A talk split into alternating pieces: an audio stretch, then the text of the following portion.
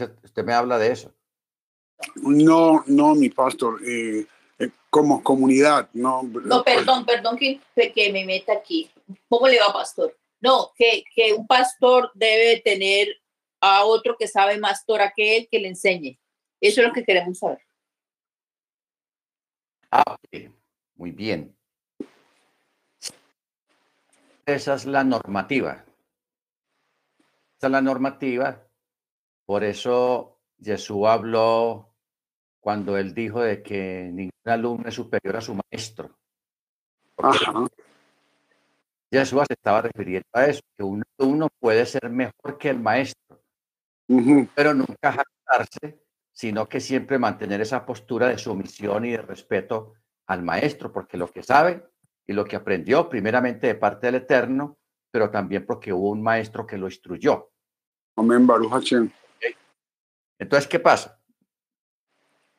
Eh, por ejemplo, en el caso mío, yo tengo un rabino que cuando hay algunas preguntas complicadas o algunos asuntos complicados, yo lo consulto, yo lo pregunto. Y él al mismo tiempo, él tiene su rabino. Sí, claro. Ok, eso es como una, como una cadena que se va. Claro. El rabino de, de, de, el, el, rabino de mi rabino. Sí. Es un rabino ortodoxo, pero con fe en Yeshua, ya retirado. Es un ancianito. Claro. Pero tiene un conocimiento. Basto. Entonces, entonces el rabino, él lo consulta a él cuando él también se le presenta alguna situación, porque uno no va a decir que se la sabe todas. Claro, claro. Nunca. Nunca. y no, porque como yo sabía que.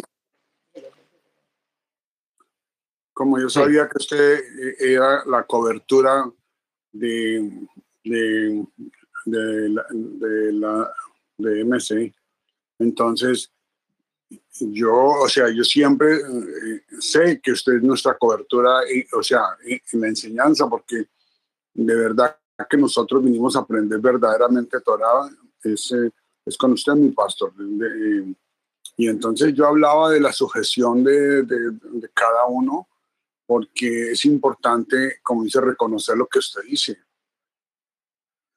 Cada quien tiene su sujeción no por, no por poder, pero sí por sabiduría, ¿no? Porque creo que mientras más sabiduría hay, más humildad hay dentro del corazón de, del ministro. Y eso es lo que me ha, llamado la atención de usted, mi pastor, de que eh, la humildad con que usted enseña me, me da, me da, eh, la oportunidad y el discernimiento de que siempre, eh, obviamente, sin que usted me lo hubiera dicho, obviamente que usted tiene su, cobertura y la sabiduría que, con que usted emerge con, en la palabra, eh, eso hace eh, mucho bien al creyente porque no hay una, no hay, no hay una confusión dentro de, dentro de lo que usted enseña, sino que al contrario, hay tanta claridad.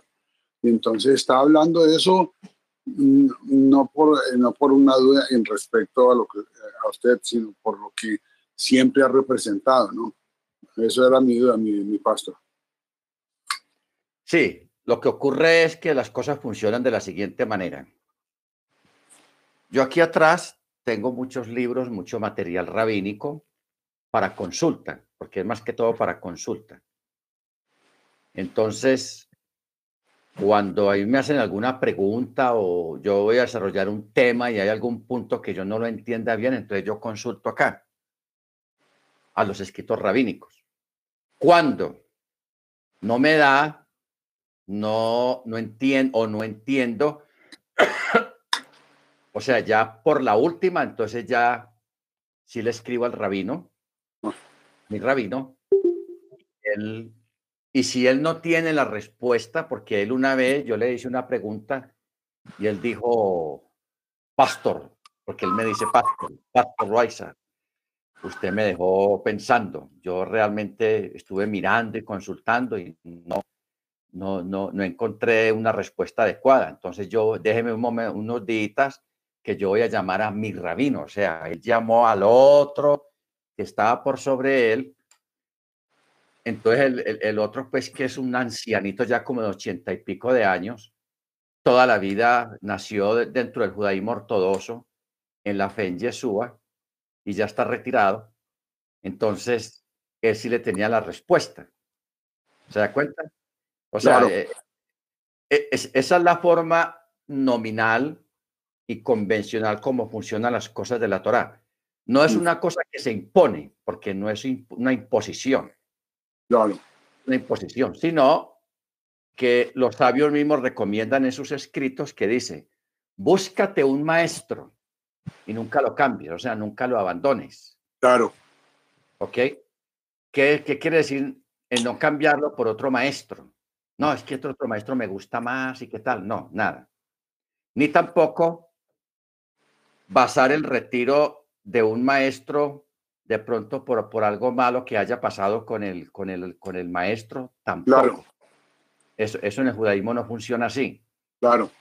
Porque en, en, el cristianismo sí funciona de que si un maestro cometió una falta, cometió un error, todo el mundo le cae arriba y le tiran piedras y lo, lo defenestan y lo dejan solo.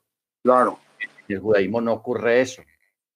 Allá eh, las personas, pase lo que pase, siempre están ahí pendientes de, de, su maestro.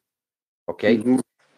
Entonces, ya los que crearon las, las iglesias cristianas y el mismo catolicismo, pues creó una, un control ferreo e impusieron líderes, pero son impuestos, no porque tengan el mérito.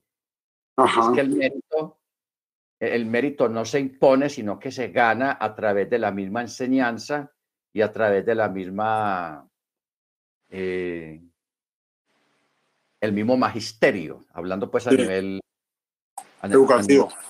A nivel, de educación pública. Entonces, claro, eh, así como, como ustedes que están siendo enseñados en la, en, la palabra, en la enseñanza.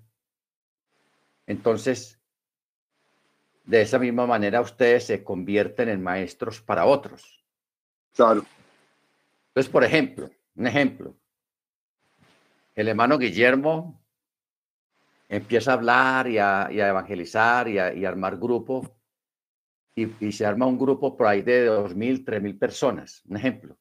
Sí y el hermano crece y todo eso, entonces lo, lo, lo, correcto y lo sencillo y lo práctico es que él conserve y que él diga, eh, bueno, yo ya hoy en día soy maestro también, etcétera, etcétera, pero yo nunca voy a olvidar a, a quien yo le aprendí lo que he aprendido. Claro. Sea poco o sea mucho, pero uno tiene que honrar al maestro. Claro. ¿Ok? Porque eso es Torah, eso es bíblico. Hay que honrar al maestro. Entonces, de esa manera, si una, una comunidad de creyentes, sea virtual o literal, no, no se va a ver sin respuesta y no se va a ver sin cobertura, porque aquí la cobertura no es un certificado que la República Mexicana, la, República de Colombia, República de Ecuador o República Bolivariana de Venezuela le concede estatus de congregación a la congregación tal y tal y tal y tiene autorización. Eso son cosas humanas que eso no sirven para nada. Claro, claro. Lo que importa realmente es el respeto, la continuidad de la enseñanza y el permanecer en, en guardar la Torah no solamente en cuanto a la obediencia al mandamiento, sino en cuanto al, seguimiento de lo que son las autoridades. Porque acordémonos, por ejemplo, el, el, caso de Yeshua y el centurión.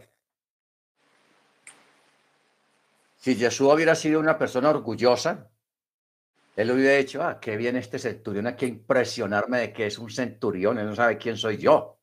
No, de ninguna manera. Sino que el centurión, humildemente, siendo una persona importante, un jefe de 100, de 100 soldados romanos, él humildemente pero al mismo tiempo con autoridad reconoce y sabe y conoce cómo funciona la autoridad.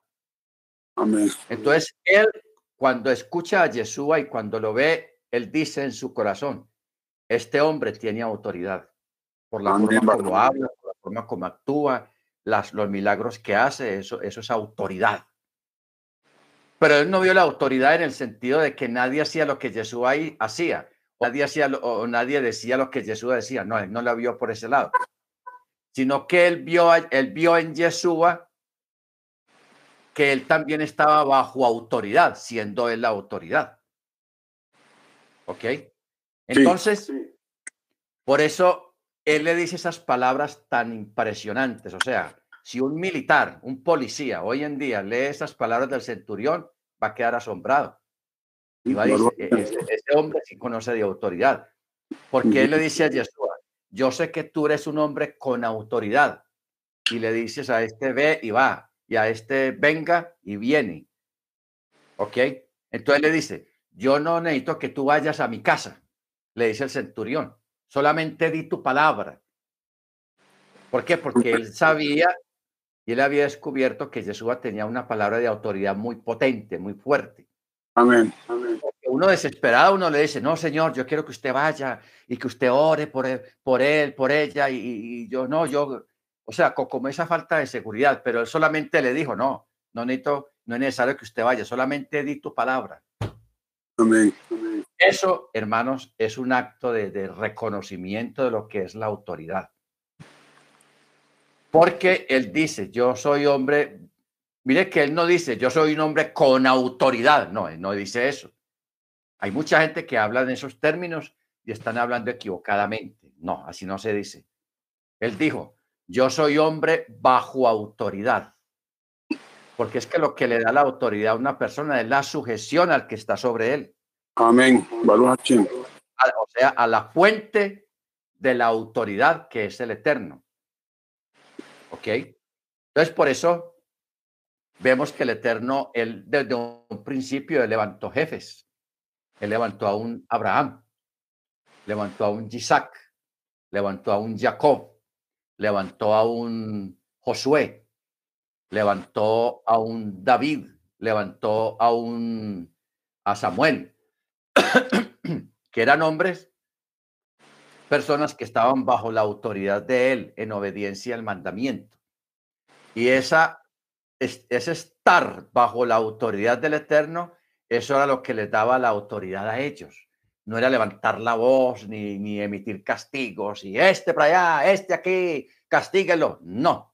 Hay gente que trata de imponer la autoridad con violencia, con castigos, con restricciones, pero así no funciona porque la gente obedece externamente, pero internamente no están bajo autoridad. Y lo que el Eterno quiere y lo que todos queremos es que una persona esté bajo la autoridad, no solamente externamente, sino en su corazón. Porque ¿para qué uno tener una persona que obedezca si por dentro está castañando los dientes con rebeldía y tiene rebeldía en el corazón? Así no sirve, porque en cualquier momento te deja tirado Claro. de traición. Pero el que está realmente bajo autoridad va a tener respeto por la autoridad. Y esa sujeción y ese estar bajo autoridad, eso es lo que le da la autoridad a la persona. Bendito sea el nombre del Eterno. O sea, la autoridad no se exige ni se demanda. Simplemente se da de una forma natural. Como quien dice mi pastor, como quien dice mi pastor, el hombre sabio ministra su casa. Amén. Así es. Gracias, mi pastor, eh, por la- eh, eh, de verdad eh, aprecio su, su respuesta. Sí, amén, pero, pero sí, yo, yo estoy así, pues, cualquier cosa, el rabino inmediatamente yo lo llamo o él me llama y ya. Así es como funciona todo. Amén. Amén. Pero una persona que demande y que se crea jefe o caudillo y que lo demande y que lo, lo promueva. Yo soy el jefe, escriba ahí, yo soy el jefe. Eh, ustedes tienen que decir que yo soy el jefe, le dice a sus subalternos. Eso sí no sirve. Claro. Esa persona está, está más perdido que en el Día de la Madre. Gracias, mi pastor. Está perdido. Sí, señor. Amén. Amén. Muy bien, hermanos. Vamos a, en este momento, gracias, hermano Arturo, por, por la pregunta. A usted, mi pastor. Gracias, Baruch. Amén. Bendito el Eterno. Vamos en este momento a, a- a orar. Amén. Vamos a pedirle al hermano Guillermo que nos colabore en esta parte de hacer la oración. Bien, puede, hermano Guillermo. Shalom Alejen. Amén. Bendito eres tú, Yuhei Bajei, Rey y Creador del universo. Bendito eres tú, Yuhei Bajei, Rey de los ejércitos. Una vez más te damos toda rabá por esta noche. Abacado, seré quien seré.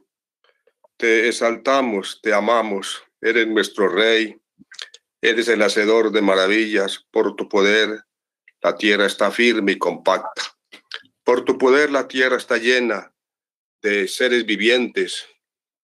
Por tu poder, la tierra está llena de agua. Abacadón, que esta enseñanza sea de provecho para todos los que estamos aquí reunidos. Te amamos, bendito Padre. Te exaltamos.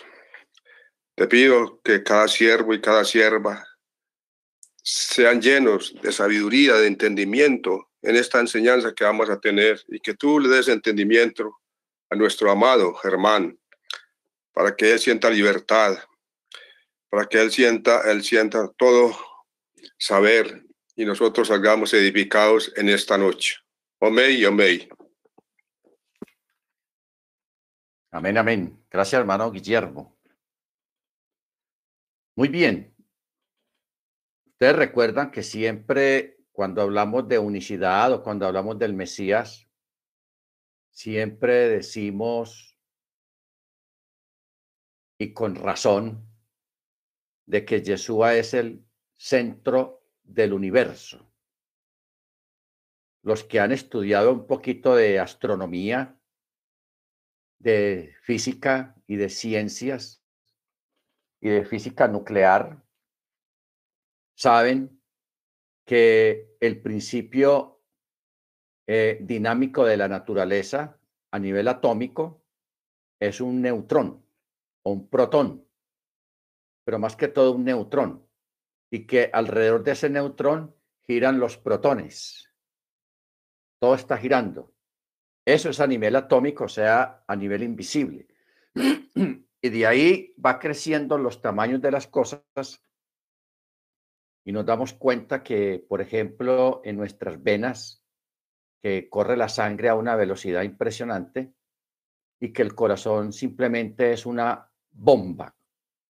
Es una bomba que bombea la sangre. La bombea, por eso es que hace que la sangre fluya a través de todo el cuerpo humano. Hay un continuo movimiento. Eh, Asimismo, el universo o los mares, los mares nunca están quietos. Los mares tienen unos movimientos cíclicos muy impresionantes, destructivos, porque los mares tienen sus corrientes y tienen su movimiento. Igualmente en la atmósfera del aire, las nubes, también las nubes están en constante movimiento. O sea, en el universo no hay nada quieto, no hay nada que esté quieto realmente. Todo, todo está en movimiento. El mismo universo está girando dentro de los sistemas solares. Los planetas giran re- alrededor de un sol. Pero esos sistemas solares están dentro de otro sistema más grande que también gira alrededor, que es la Vía Láctea. Y esa Vía Láctea, la Pleiades, todo eso también está girando alrededor de algo. Ese algo, hermanos, es Yeshua. ¿Por qué Yeshua? Porque la escritura dice que todo fue creado por él y para él. Y todas las cosas subsisten en él, o sea, él las sostiene. El día que él deje de sostener el universo y todo, todo se paraliza, ocurre una hecatombe, ocurre una, un desastre cíclico que, que todo se, se muere, todo se, se autodestruye el día que el universo deje, de girar o que las cosas dejen de, de moverse. ¿Qué ocurre cuando el corazón de una persona se paraliza? La persona se muere. ¿Por qué? Porque lo que, lo que hace que la, que la persona viva es el movimiento de, del oxígeno y de la sangre, porque en la sangre está el oxígeno y eso es lo que mantiene un cuerpo vivo. Pero el día que el corazón se detenga, la persona se muere. Por eso la persona cuando para revivirlo le hacen unos choques eléctricos para que el corazón otra vez comience a pum, pum, pum, pum, a palpitar. Entonces, todo gira, todo se mueve. Entonces, el universo todo gira alrededor de un centro común que es el mismo Yeshua. Habíamos dicho la vez pasada la forma de cómo eh, Yeshua creó el universo. O sea, no tengamos temor de decir Yeshua que él creó el universo porque eso está escrito en la, palabra. ¿Ok? No estamos hablando de algo raro o de algo que uno deba de tener temor decirlo. No, Yeshua es el creador. Eso está en Juan capítulo 1, está en Colosenses, está en muchos textos que dice que Él es el creador y que todas las cosas fueron creadas en Él. Y Él es el que sostiene el universo. Entonces, una forma práctica que nosotros podemos tener para explicarle a las personas acerca de, de la creación, teniendo en cuenta de que la escritura lo afirma, lo dice cuando se habla acerca de, del eterno en su esencia, cuando dice que Él está en todas partes, pero también dice que no hay un lugar donde Él no esté, ojo con esta expresión, no hay un lugar donde Él no esté, no existe. Un lugar donde Él no esté, ¿por qué? Porque Él está en todas partes. Entonces, lógicamente, la palabra no se puede contradecir. Hermano Ángel. Shalom, Rap, buenas noches. Eh, ahorita me, resalta una duda, Rap. Eh, en otras enseñanzas que hemos visto, nos ha mostrado que existen siete cielos. Entonces, si yo uno esta parte, porque es impresionante esto que está diciendo usted, yo apenas vi un video donde eh, la, la Vía Láctea como usted mencionó, realmente es como una luz, una luz en medio de otra estrella más grande, más grande, y cuando empiezan a dimensionar todas las estrellas, pues realmente nuestra Vía Láctea no es nada. Y realmente hay otras estrellas mucho más grandes, mayores, muchos más en, en dimensión, mucho más extenso. Y ahora me pongo a meditar y digo, bueno, si existen siete cielos, podríamos, eh, sería correcto decir, Rap, que existen, digamos, siete dimensiones o siete, siete universos, porque, wow, es impresionante. O sea, el rey Yeshua no solo está sosteniendo este universo, sino además los otros seis. Wow, realmente es muy, muy, muy impresionante.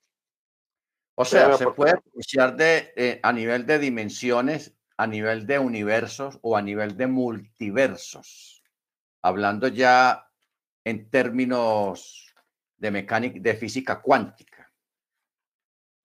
Ahí, en esa parte los universos o los multiversos, se puede aplicar la, la, la, física cuántica o la mecánica cuántica, o sea, la, parte cuántica de la creación. Ahora, usted, su comentario me lleva a, a, despertar hacia, hacia otro comentario más profundo. Porque El principio de todos los principios es de que el eterno es Ruach, él es espíritu. Él no es un espíritu. Porque cuando hablamos de un espíritu en esos términos de, del vocabulario, se estaría hablando de un espíritu creado entre muchos. Pero se dice enteramente, Yahweh es espíritu. O sea, en esencia, él es Ruach. Ahora, como Él se ha manifestado a la creación, cuando hablamos de la creación, estamos hablando de los ángeles, de los siete cielos, ¿Para qué e, esa, esas dimensiones de los siete cielos? ¿Para qué? Si Él no lo necesita, si Él está en todas partes. Él creó los siete cielos o las siete dimensiones. Fue para la creación, no para Él mismo. ¿Ok? Para que la creación, estamos hablando de los ángeles, los arcángeles, los seres vivientes, los querubines, tuvieran un punto de referencia con porque fueron seres creados incluyendo nosotros los seres humanos. ¿Ok? Entonces, ¿qué pasa? A nosotros se nos dio, como seres humanos, se nos dio un punto de referencia. Y ese punto de referencia es el séptimo cielo, que es donde está el trono de gloria, el Quisé, el Quisé Kabod, donde está el trono de gloria. Entonces, ¿qué pasa? No quiere decir de que él esté encerrado allá sino que eso es un punto de referencia para la creación, no para sí mismo, porque él, de todas maneras, él está en todos los lugares. Pero creó ese punto de referencia, que es el séptimo cielo, o, como se le llama el trono de gloria, tiene muchos nombres. Entonces, ¿qué ocurre? A nosotros se nos dio esa referencia, no, al principio antes de Machía se le dio el séptimo cielo como punto de referencia hasta ese tiempo. Pero como él se encarnó, se humanó, el verbo se hizo carne. Y lo, y lo más tenaz, porque eso es muy tenaz, que algo tan grande sea capaz tan grande y tan sublime sea capaz de encerrarse en un cuerpo de un ser humano que mide unos 70, unos 75, no sabemos cuál era la estatura del Mesías. Según algunos estudiosos, teniendo en cuenta la, la, la, la estatura, porque no todos los pueblos tienen la misma estatura. ¿Ok? Por ejemplo, una persona se va a China porque aquí nosotros, bueno, está muy, muy revuelta la cosa, pero aquí en, eh, aquí en este país, al menos hay la, la mayoría de la gente tiene una buena estatura. Estamos hablando de gente que mide más de 1,70, 1,75, 1,80, etcétera, etcétera. Pero hay otros países, por ejemplo, en Birmania, en la China, en, en algunos países asiáticos, la mayoría de la gente, un 80%, son de estatura baja. 1,45, 1,50, 1,55, son bajitos de estatura todo el mundo. O sea que, por ejemplo, uno va a ese lugar y uno se ve como un gigante en medio de toda la población, porque todos son de estatura baja. En esa época en Israel, en la época que Machía estuvo aquí en la tierra, el promedio de la estatura de la gente era 1,60. No eran muy altos. O sea que Yeshua posiblemente debió de tener una estatura de 1,50 y pico a 1,60. Sin pasar mucho de ahí. Entonces dígame usted, semejante gloria, o sea, caber o, ser capaz de, de estar dentro de un cuerpo. Ahora, no pensemos que eso sea complicado, de ninguna manera, porque el mundo espiritual es adimensional, o sea, no hay tamaños. Por eso, acordémonos del Gadareno. En el Gadareno habían 600 mil demonios, porque él dijo legión, y una legión son 600 mil hombres en la cultura antigua. O sea que dentro del Gadareno había 600 mil demonios. Entonces uno se pregunta, ¿cómo hacen 600 mil demonios para caber en el, cuerpo de una persona de una estatura de 1,60? Entonces, eso no es complicado por cuanto los demonios no tienen tamaño. Son esencias que se manifiestan.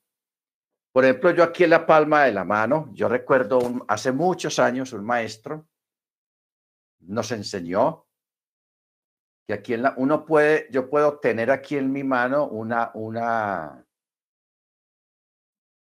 eh, ¿cómo es que se dice la palabra que yo acabo de decir hace un momento? Una legión. Yo puedo tener una legión aquí en la palma de mi mano y ahí caben de sobra. Y si puede haber otra, también cabe ahí otra legión ahí, dos legiones, un millón doscientos mil demonios. Pueden caber en la palma de la mano, sin ningún problema. ¿Por qué?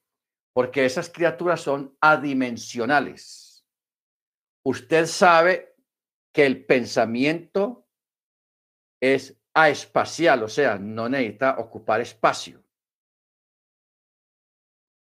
Por eso cuando a usted le salen con, con esos aparaticos que las memorias,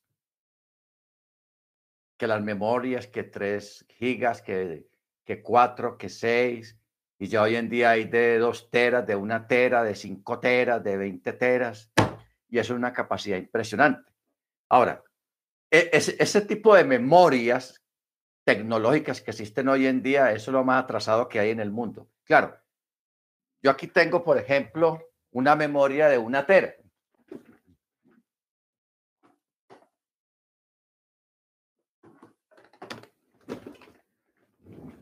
Esta memoria de una tera.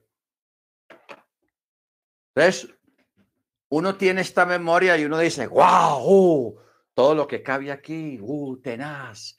¿Y, qué va? E, e, esto, hermanos, esto come chitos, esto come chitos al lado del cerebro humano, así sea el cerebro de un niño. Yo por ahí tengo otra tera de otra cosa de cuatro teras.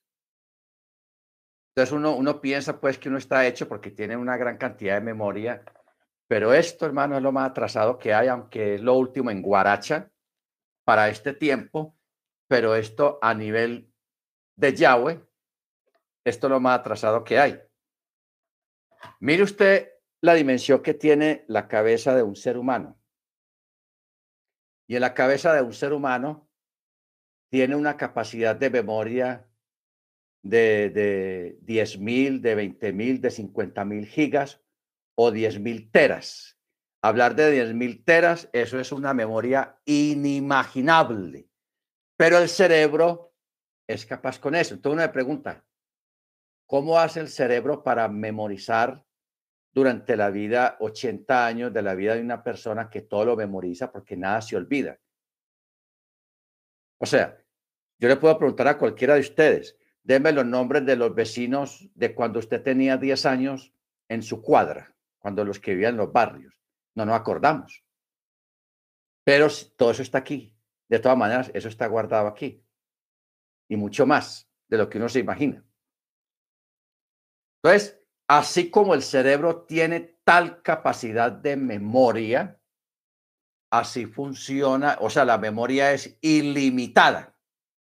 El conocimiento del cerebro humano es ilimitado. El, conocimiento de los animales es limitado. O sea, nosotros eh, es un pecado, hermanos. Hoy en día que la gente trata de humanizar un gato, de humanizar un perro y a tratarlo como si fuera uno más de la familia, que, que es como mi hijo, eso es, eso es lo más necio y, y, eso no es del eterno. Porque un animal jamás estará a la altura de un ser humano, porque el ser humano fue hecho a imagen y semejanza del eterno. Entonces, la capacidad de memoria que nosotros tenemos es ilimitada. Usted se puede comer todos los libros, leer cientos, miles de libros y eso todo va a quedar acá en la, en la memoria. Usted puede verse mil películas del principio al final y eso van a quedar grabadas en su memoria. ¿Ok? Entonces, así como hay tal capacidad de memoria en la mente de un ser humano, también esa es casi la misma forma de cómo uno maneja, debe aprender a manejar el mundo espiritual, el mundo invisible del mundo espiritual porque el mundo espiritual es espacial y atemporal. O sea, en el mundo espiritual no existe ni el tiempo ni el espacio. En nuestro mundo en el que estamos viviendo, sí existe el tiempo y el espacio, y, eso nos controla y todo eso, pero el mundo espiritual no. Entonces, por eso los demonios, los espíritus o los mismos ángeles, aquí en este cuarto donde yo estoy, en esta oficinita, aquí pueden caber mil legiones de, ángel, de ángeles tranquilamente y todos van a caber acá y va a haber espacio para más. Tú me pregunta, ¿cómo hace para caber? Porque nosotros siempre miramos las cosas dependiendo de nuestro mundo en el que estamos viviendo en este momento. Porque uno a veces piensa que como así, como vemos el mundo y como lo captamos a nuestro alrededor, así es todo, pero el mundo espiritual no es así. No es así. En el mundo espiritual, los sonidos son diferentes. El espacio se maneja de una forma diferente. El tiempo se maneja de una forma diferente. Entonces, el Eterno creó el séptimo cielo. Creó el, el, el el trono de gloria, Kisé Kabod. Lo creó como una referencia para nosotros, los seres humanos, y también en parte para los ángeles, que ya tienen conocimiento de cómo funcionan las cosas en el mundo de los seres humanos. O sea, no pensemos de que los ángeles lo saben todo respecto a nosotros, o a nuestra forma de vivir, o a nuestro mundo. Ellos todavía están mirando todo esto y ellos tienen curiosidad por conocer nuestro mundo, cómo funciona nuestro mundo, que es muy limitado. Y nosotros aquí también con la curiosidad de cómo funciona el mundo de ellos. Ellos conocen poco de esto y nosotros conocemos poco de allá. Y lo poco que conocemos, lo conocemos es por la escritura, por la Tanakh y por los dichos de los sabios. ¿Ok? Bendito sea el nombre del Eterno. Entonces, ¿qué ocurre? La referencia mayor cuando vino Jesús aquí a la tierra, usted sabe que hay un texto, no recuerdo la cita, que dice, ah, no, no es una cita complicada, está en Timoteo, libro de Timoteo. Primera Timoteo 3:16. Ahí hay una palabra curiosa, una expresión curiosa dentro de este texto. Mire cómo dice. Indiscutiblemente grande es el misterio de la piedad. Él, habla del Eterno, fue manifestado en carne, justificado en el Ruach, visto de los ángeles. Hermano, esto Muchos de nosotros que estuvimos en el mundo cristiano, de pronto hasta sabemos este texto de memoria, pero nunca habíamos captado en sí la esencia del texto, especialmente en esta parte cuando dice visto de los ángeles. ¿Cómo así que he visto de los ángeles? Es que los ángeles no conocían al Eterno. ¿Cómo es la cosa? A ver, explíqueme. Entonces, ¿qué quiere decir eso visto de los ángeles? Porque no, debemos de recordar, hermanos, que no todos los ángeles están en la presencia del Eterno. Por eso hay siete cielos, siete mundos, siete dimensiones. En esos siete mundos hay millones y millones de ángeles que saben y conocen la existencia del Eterno, pero nunca lo han visto, ni Él tampoco se ha manifestado a ellos. Que le obedecen, sí, que les sirven, sí, pero nunca lo han visto. ¿Ok? Solamente hay unos pocos ángeles principales que son grandes príncipes, como lo es Gabriel, como lo es Miguel, como lo es Asael, como lo es Rafael, que son como unos seis o siete ángeles que son los únicos que tienen acceso a su gloria, a su lugar a Él. De resto, hermanos, saben que Él está ahí, pero no saben dónde está ni lo ven. Los ángeles sí tenían conocimiento de que Él se iba a manifestar a, esos terrestres, a esos terrícolas malos pecadores que se lo pasan peleando y matando y robando y haciendo daño, que eso fue el asombro de los ángeles. Ellos dijeron, ¿cómo es posible que Él vaya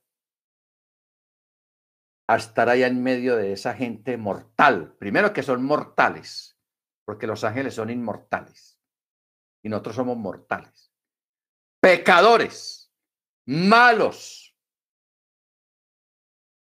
abominables e idólatras. ¿Cómo es posible? Ya eso causó asombro. ¿Ok?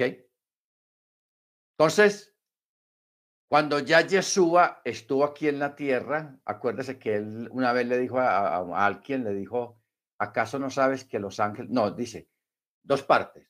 El uno dijo, de ahora en adelante veréis al Hijo del Hombre que es servido por los ángeles, o sea, los ángeles le van a servir, pero nadie vio eso, porque esas cosas ocurrían en el mundo espiritual. Pero de todas maneras él lo dijo. ¿Ok? Entonces, para los ángeles, hermanos, fue un espectáculo impresionante conocer, así sea en forma humana, al Mesías. Porque ellos sabían quién estaba dentro de ese cuerpo de unos 60 de estatura, quién estaba dentro de ese cuerpo. Por eso los demonios, acuérdese aquel demonio que le dijo a Yeshua, vienes a atormentarnos antes de tiempo. Ahora, ¿quién le dijo a ese demonio que ese personaje que estaba ahí, de nombre Yeshua, lo iba a atormentar antes de tiempo. ¿Cómo sabe él eso? Ya eso es un tema que pertenece al mundo espiritual acerca de las sentencias divinas, porque es que la Torá, este documento, este documento es para nosotros los terrestres, los seres humanos que fuimos creados a imagen y semejanza de él. Allá en los chamaín deben de haber otros documentos donde hay cosas escritas para esos mundos, para esas creaciones, para el mundo espiritual. Ellos, allá deben estar esos escritos. ¿Ok? Entonces, ¿qué es lo más tenaz de todo esto, hermano? De que el Eterno, a través de Yeshua, en su manifestación como Yeshua, Él nos va a elevar, nos va a hacer una aliyah con nosotros de lo más grande que uno se pueda imaginar. O sea, uno, nosotros aquí que estamos sometidos a este ambiente de comer, de dormir, de vestirnos, de cuidar nuestra vida, de no morirnos. O sea, seres mortales y muy limitados. Y que Él, siendo nosotros lo que somos como seres humanos, como terrestres, el subirnos más alto que los mismos ángeles. Eso, hermanos, es lo más grande que uno pueda digerir, de que Él nos quiera elevar o nos va a elevar a una altura más alta que los mismos ángeles. ¿Ok? Porque es que, mire que a los ángeles nunca se les dijo dioses, pero a los creyentes sí. ¿Ok? O sea, el solo hecho de que nosotros somos el cuerpo del Mesías, ojo, el cuerpo del Mesías, no somos los vecinos del Mesías, ni los hermanos ni los primos de él el cuerpo del Mesías. Nada más con eso tenemos, hermanos, para entender la dimensión en la que el Eterno, a través de Yeshua o en la que Yeshua nos está ubicando a nosotros. Por sobre muchas cosas. ¿Ok? Así como su nombre es elevado, grande y sublime, por sobre todos los nombres y por sobre todos los poderes que hayan en esta creación, visible o invisible, arriba en la tierra y debajo de la tierra, hermanos, nosotros somos llevados juntamente con Él porque somos el cuerpo del Mesías. Baruch O sea, Él se proveyó de cuerpo, como dice una palabra ahí en un salmo. Te proveíste de cuerpo, así. Uno imagina un cuerpo pero eh, ese, texto habla de algo más grande y más profundo. Ahí ese texto está hablando de nosotros, como cuerpo del Mesías. Bendito sea su nombre. Bendito sea su nombre. Ahora, eh, el espíritu del Mesías es el espíritu de Yahweh. Cuando Jesús le responde a Felipe, porque esto ha traído mucha confusión para la gente que no entiende la palabra o que no le ha sido revelada la palabra, y es comprensible. Que Yeshua alaba mucho al Padre, el Padre por aquí, mi Padre por allá, entonces cualquiera puede decir, ah, entonces este tiene, este tiene papá, o sea que son dos. ¿Ok? Pero lo que nadie entiende es el contexto de esa palabra cuando Pablo dice de que el Eterno, al encarnarse, se humilló a sí mismo, tomando forma de siervo, para poder entender nuestra condición de pecadores y de seres humanos, para luego él elevarse hasta lo más grande por sobre todas las cosas. Pero mire cómo, cuál fue el proceso. Tomó forma de siervo, de esclavo, de humano. Se humilló a sí mismo. ¿Ok? Entonces, ¿qué pasa? Jesús hablando tanto al Padre, Felipe le dice, bueno, Señor, está bien. Entonces, ¿por qué más bien no nos muestra al Padre? Muéstranos al Padre y nos basta. Entonces Yeshua, de una con la respuesta, en la boca le dice, ¿cuánto tiempo hace que estoy con vosotros y no me has conocido? El que me ha visto a mí, ha visto al Padre. ¿No crees que yo soy en el Padre y el Padre en mí? Si no me creéis, créelo por las obras, por lo que yo hago. ¿Ok? Yo soy en el Padre y el Padre en mí. Y el Padre y yo, uno somos. Una sola esencia. Entonces, esta es una parte, hermano, un poco complicada de digerir para mucha gente que viene de, las triadas, que viene de otras creencias impuestas, que son mitológicas que son paganas completamente. Entonces eso, eso hace que a una persona le quede duro entender. Es más fácil evangelizar a un ateo porque un ateo tiene la, la, la mente limpia, como, una, como un cuaderno sin escribir todavía, que a una persona que ya tiene una religiosidad impregnada ahí, unas costumbres impregnadas, unos conceptos impregnados, y ceder a lo que ya está impuesto acá es complicado. Hay una rebeldía mental sobre la persona cuando se le está hablando de la verdad. Pero Jesús dijo muy claro, y conoceréis la verdad y la verdad te hará libre. ¿Ok? Baruch Entonces, por eso los, los mismos sabios llegan a conclusiones muy profundas. Por ejemplo, cuando dice el propósito de la creación del mundo es la luz del Mesías. Entonces, es sabido que los días del Mesías, especialmente en el tiempo de la resurrección, son la esencia y el término de la creación del universo por el rey Mesías. Y también dice, el espíritu del Mesías fue predecesor a la creación del mundo. El propósito del Mesías, el propósito, no al Mesías, el propósito del Mesías fue creado antes del principio del mundo. Entonces, todas estas palabras profundas son llevadas al Midras. Por ejemplo, Hoy en día, que estamos viviendo en tiempos de redes sociales y de noticias y todo eso, no pensemos que toda la vida ha sido así.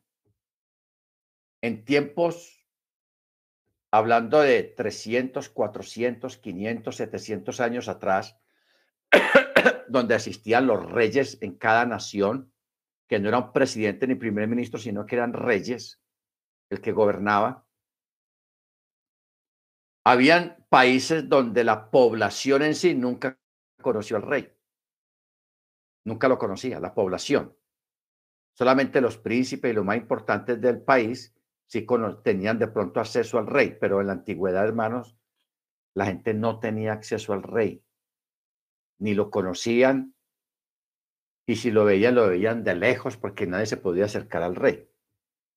Entonces, los sabios, bajo esta premisa, ellos crearon una metáfora, una historia, un midrash de lo que el Eterno hizo. Porque el Eterno es un rey. Él es el rey del rey y el señor de señores. Entonces, ¿qué pasa? Ellos dicen,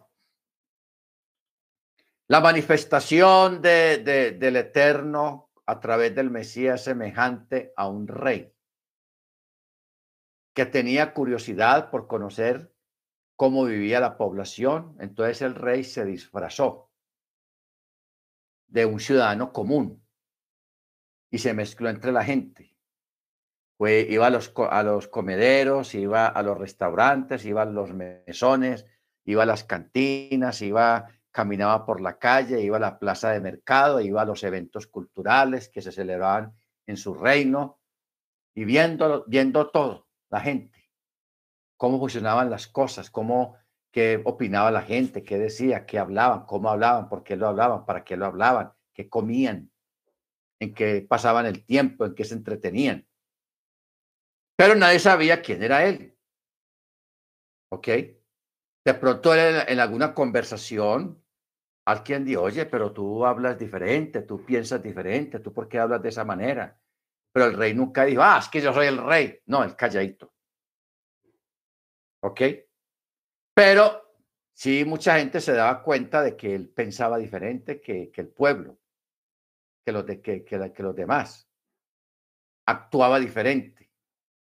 Ya cuando él se dio cuenta que la gente empezó a tener sospechas, entonces ya se volvió al palacio y se volvió a vestir con su vestidura de rey. Entonces, esa historia, esa metáfora es de lo que el Eterno hizo cuando se manifestó. ¿Ok? Siendo el espíritu, él puso su espíritu en esa vasija de barro, en ese tabernáculo, y estuvo entre nosotros. Lo más desagradable fue que la gente de esa época, cuando él vino, lo trataron muy mal. O sea, Yeshua tuvo muchas, muchas malas experiencias, por no decir que le fue mal. ¿Ok? Eso de que le digan bastardo, de que lo atropellen, de que se burlen de él, de que traten de apedrearlo, de que traten a empujones, de que le mientan, de que lo traicionen, etcétera, etcétera. Eso, eso debió ser una experiencia muy dura, hermanos, muy tenaz para él. Eso cualquiera desistiría de, de hacer lo que él quería hacer, pero él lo hizo, pero lo hizo por amor. ¿Ok? Entonces, hermanos, esa es la forma de la gran manifestación del verbo hacia el mundo. Entonces, ya de ahí para adelante vienen los escritos, vienen los pensamientos, vienen los títulos que hay tantos en la Biblia y en los escritos rabínicos, cuando a él le dicen gobernante magnificado, cuando a él le dicen Jimchol Belligal, gobernará sobre la tierra y será magnificado. Cuando un rabino Pinejas Chapira dice, aclarando el Salmo 72, dice, el espíritu del Mesías estaba antes de la creación del mundo, por lo tanto, antes de que el mundo fue creado, el nombre del Mesías toma parte en la creación. O sea, que el mundo fue creado por Yeshua a través de su propio nombre. A través de su propio nombre. Por eso en Juan 1.1 dice, En el principio era la Dabar, hablando pues la palabra en hebreo. Y la Dabar estaba en Yahweh. Y Yahweh era la Dabar. El verso 10 dice, estuvo en el mundo. El mundo fue hecho por él, pero el mundo no le conoció.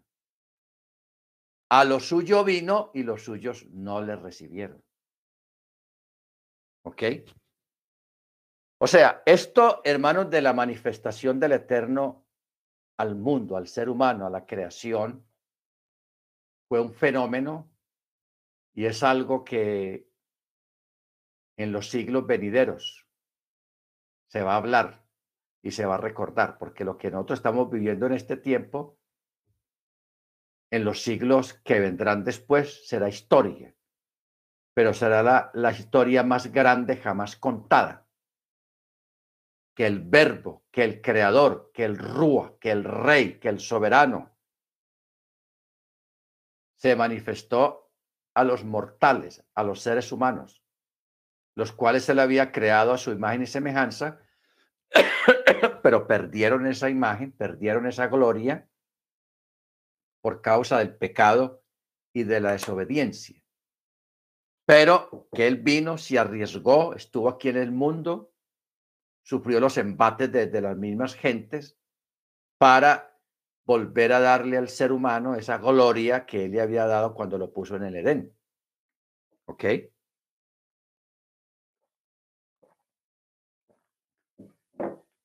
Por eso es que Jesús mismo dijo, Aquí yo he venido a buscar y a salvar lo que se había perdido. No lo que se va a perder, sino lo que se había perdido. De ahí que a veces decimos que cuando un niño nace, aunque no haya hecho nada malo todavía, ya es un pecador. Ya está perdido. Aunque no haya hecho nada malo, porque para uno perderse no hay necesidad de hacer cosas malas. Todos nacemos pecadores porque traemos la simiente de Adán en nuestro ADN, la simiente de Adán, o sea, la simiente del pecado. Por eso los niños a medida que van creciendo van haciendo cosas malas, no porque la hayan aprendido, sino porque esa es la naturaleza humana. Esa es la naturaleza humana. Baruch Pero esa naturaleza humana, Yeshua vino a rescatarla, a revivir en nosotros su gloria, la comunicación y acercarnos a sí mismo a través de sí mismo. Por eso, acordémonos que Pablo dice de que él mm, tenemos acceso al trono a través de qué? A través de él mismo, a través del velo de su carne. O sea, el cuerpo del Mesías representa ese velo también que separaba el lugar santo del lugar santísimo en el Beit Hamikdash, en el templo. El velo es el cuerpo del Mesías. También significa eso, es un velo. O sea, para una persona tener acceso a la presencia, tiene que ser a través del Mesías. Por eso él mismo dijo, todo lo que hagáis en mi nombre, yo lo haré. Y Pablo dice, todo lo que hagáis, sea de palabra o de hecho, háganlo no en el nombre de Jehová ni en el nombre de Yahweh, sino en el nombre de Yeshua. Ojo con eso.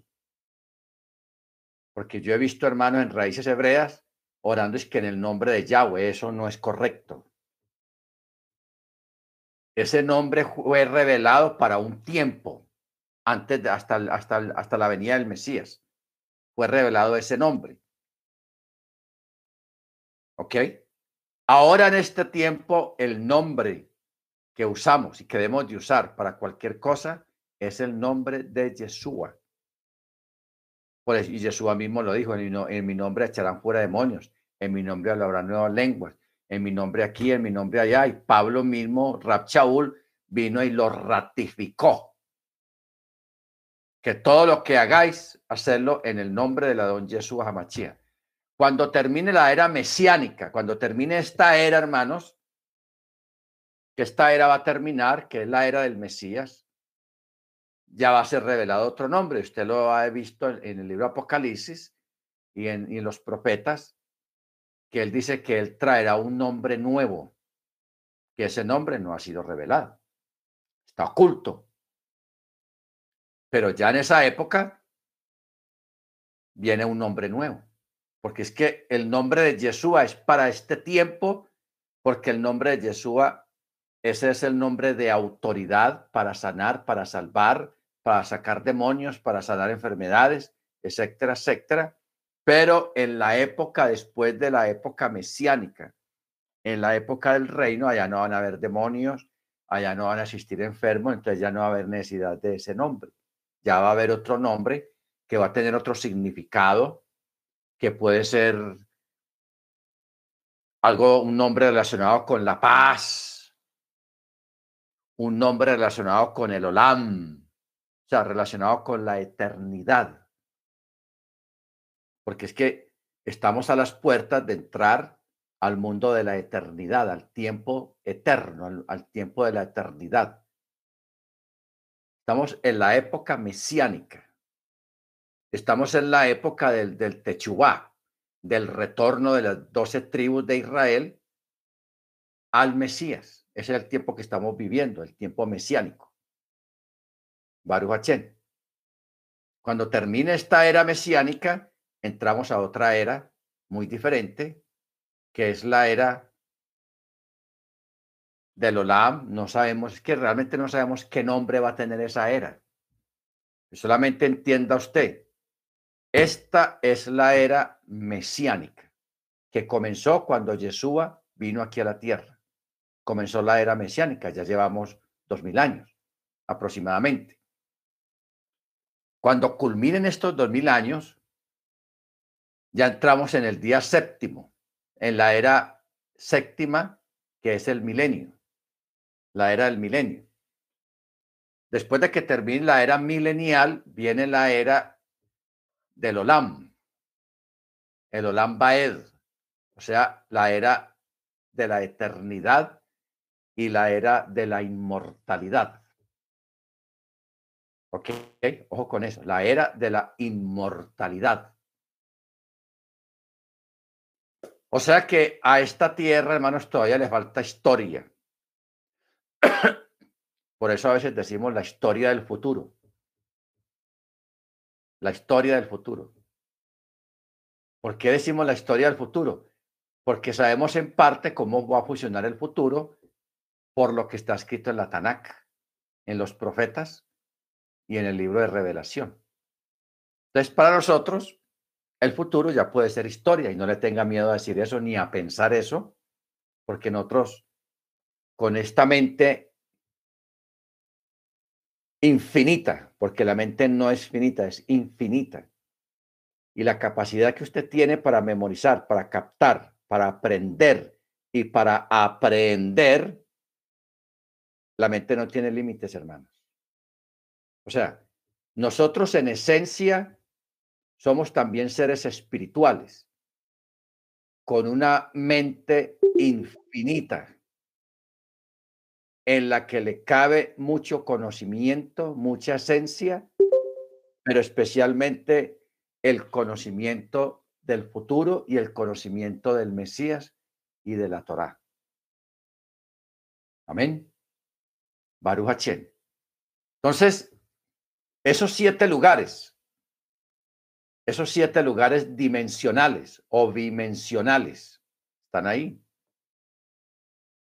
Y esos siete lugares o los seis lugares restantes, eso está lleno de principados, de reinos, de dominios. Pero ya eso pertenece al mundo angelical, no a mundos literales como el nuestro. ¿Ok? Baruch Ahora, el hermano hablaba ahora acerca de el tamaño de las cosas. Mientras el hermano hablaba eso, yo estaba moviendo la Biblia buscando el libro de Job. En el libro de Job, que es uno de los libros de sabiduría muy profundo que hay en la escritura, capítulo 38, uno de los capítulos más profundos que hay, capítulo 38 de Job. Hay un texto, verso 31, que dice, podrás anudar los lazos de las Pléyades o desatar las ligaduras del Orión. Estos son constelaciones que hay allá en el infinito, en el universo, que allá todavía no ha llegado una nave todavía. Porque eso está lejísimo, a la vuelta de la casa. Luego dice, sacarás a su tiempo las Mazarot. Las Mazarot, hermanos, son los planetas que están relacionados con la Tierra y con nosotros los seres humanos. Las Mazarot. No vamos a meternos mucho a eso ahora porque ya el tiempo se nos va a ir, pero en otra clase nos metemos aquí en el verso 32 sacarás a su tiempo las Mazarot, porque está en plural. Las Mazarot son los planetas que tienen influencia sobre nosotros. Porque no olvidemos que la, la Torah está escrita en tres lugares.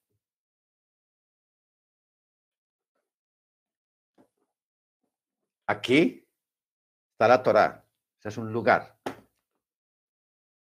El segundo lugar es en el firmamento, ahí arriba, en cuando usted sale de noche y mira para arriba que está despejado, eso está lleno de, de luces allá, de estrellas, pero esas estrellas tienen su ubicación y cada noche cambian de ubicación. Eso, eso está en el Salmo 19. Noche a noche declara sabiduría y conocimiento. O sea, la Torah está escrita allá. Hay gente que la sabe leer allá. Y la otra lugar donde está escrita la Torá, que no se ha cumplido todavía, es en el corazón de los creyentes, que eso se va a cumplir en el milenio. Toda la gente va a tener conocimiento de la Torá en forma automática. Automática. Bueno, ahí mismo en el verso 32 habla y dice, o guiarás a Arturo con sus hijos Te menciona Arturo. Arturo, hermanos, es hasta ahora el planeta más grande que hay en el universo descubierto. Y mire que ya Job, que es un libro muy antiguo, este libro fue escrito como unos, a unos 400 años antes de Machía. Se escribió el libro de Job. ¿De dónde sacó ese conocimiento de mencionar el Orión, la Pléyades, Arturo, que están mencionados acá?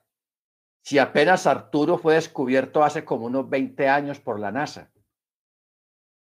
Imagine usted, hace 20 años más o menos fue descubierto ese planeta por la NASA. Ah, y ahí para atrás nadie sabía de ese planeta ni lo conocía. Pero la Biblia ya lo había escrito, ya estaba escrito ahí. Las Pléyades, el Orión, las Mazarot y Arturo. Si hablamos de tamaños, hermanos, nuestro planeta donde nosotros vivimos es como un grano de arena en el planeta Arturo. O sea, son millones y millones de veces más grande que la Tierra. O sea, es un planeta, hermanos, que si nosotros lo viéramos, no veríamos, no lo veríamos. ¿Por qué? Porque el planeta abarcaría toda nuestra vista. Tendríamos que alejarnos a años luz para poder verlo y decir, ah, vea, allá está Arturo. Porque una cosa de ese tamaño, si se nos presenta de frente, no lo veríamos. Estaría ahí, sí, al frente nuestro, pero no lo veríamos en su dimensión. ¿Por qué? Porque sus dimensiones son gigantescas, astronómicas se llama Arturo, como hermano Arturo. Hmm. Amén. Baruch Hachem. Entonces, yo quiero, hermanos, que en esta noche reflexionemos sobre eso, sobre nuestro lugar en el universo, sobre nuestro lugar en el mundo espiritual y en el mundo físico, y también que analicemos el, el don y el privilegio que Yeshua nos ha dado de que formemos parte de su cuerpo, parte de esta gran revelación, parte de este gran camino que es el camino de la Torá, parte de, de, esta gran maravilla como son las fiestas y el significado que tienen las fiestas, que son muy profundos, proféticos y de largo alcance. Entonces, solamente, hermanos, tener paciencia en cualquier situación que nosotros vivamos, sea de enfermedad, de alguna situación o de alguna pérdida, perdón, o de alguna pérdida, pero que sobre todo eso, hermanos, seamos resilientes, resistentes. Que nuestra mente y nuestra mirada espiritual esté siempre hacia adelante, en, en el sentido del lugar que el Eterno nos ha dado, el privilegio que el Eterno nos ha dado y lo que somos hoy en día. Somos mulatos, blancos, negros, lo que seamos, tanto de estatura, enfermosos como lo que sea. Pero hermanos, aquí hay cosas muy grandes. Y una de las cosas grandes que hay aquí en esa mente, en esa cabeza suya, en su cerebro, es el don de la resurrección. ¿Ok? el don de la resurrección. Que nosotros vamos a ser despertados, no para vergüenza y confusión, sino para vida eterna. Y hoy en día un científico no es capaz de explicar científica o médicamente cómo va a funcionar la resurrección. Eso está más allá del entendimiento humano. Pero que va a ocurrir, va a ocurrir. Bendito sea su nombre y que nosotros vamos a ser levantados no para vergüenza y confusión perpetua, sino para gloria y alabanza y para estar donde debemos de estar en el Mesías. Amén. Baruch Hachem, bendito su nombre. Entonces vamos a parar aquí, hermanos. Gracias al Eterno por este momento, por los que, los que pudimos estar aquí en esta clase. Ah, que sea el Eterno en este nuevo ciclo, en esta nueva etapa que estamos comenzando, porque estamos comenzando un año nuevo, el año nuevo en la Torá, no el año nuevo gregoriano ni nada de eso, sino un año nuevo de Torá, un nuevo ciclo de Torá, que sea el Eterno bendiciéndolos a todos, concediéndoles la liberación, concediéndoles el retorno de lo que usted haya perdido y que el Eterno en su misericordia, en su rajén, quiera devolverle a usted, que lo recibas con alegría, ese retorno de las cosas. Amén. Que sea el Eterno trayendo sanidad, fortaleza y liberación a todos los que estamos aquí, los que no están acá. Bendito su nombre y que la Torah sea para cada uno de nosotros lo más grande y lo más sublime que haya. Amén. Bendito su nombre. Vamos a orar, hermanos. Gracias te damos, eterno, en el nombre de la don Yeshua, por la oportunidad que nos brinda de estar delante de tu presencia. Gracias, Padre, por estar aquí en esta clase. Gracias porque nos instruyes, porque nos diriges, porque nos enseñas tu propósito, tu voluntad y la esencia de tu esencia. Te rogamos, Señor, que cada día tengas más misericordia de nosotros. Nosotros todos somos pecadores, somos indignos de todo lo que tú nos das, pero por tu gracia y por tu bondad nos, nos das todo sin ser merecedores. Porque nuestras justicias delante de tu presencia son como trapo de inmundicia, Señor.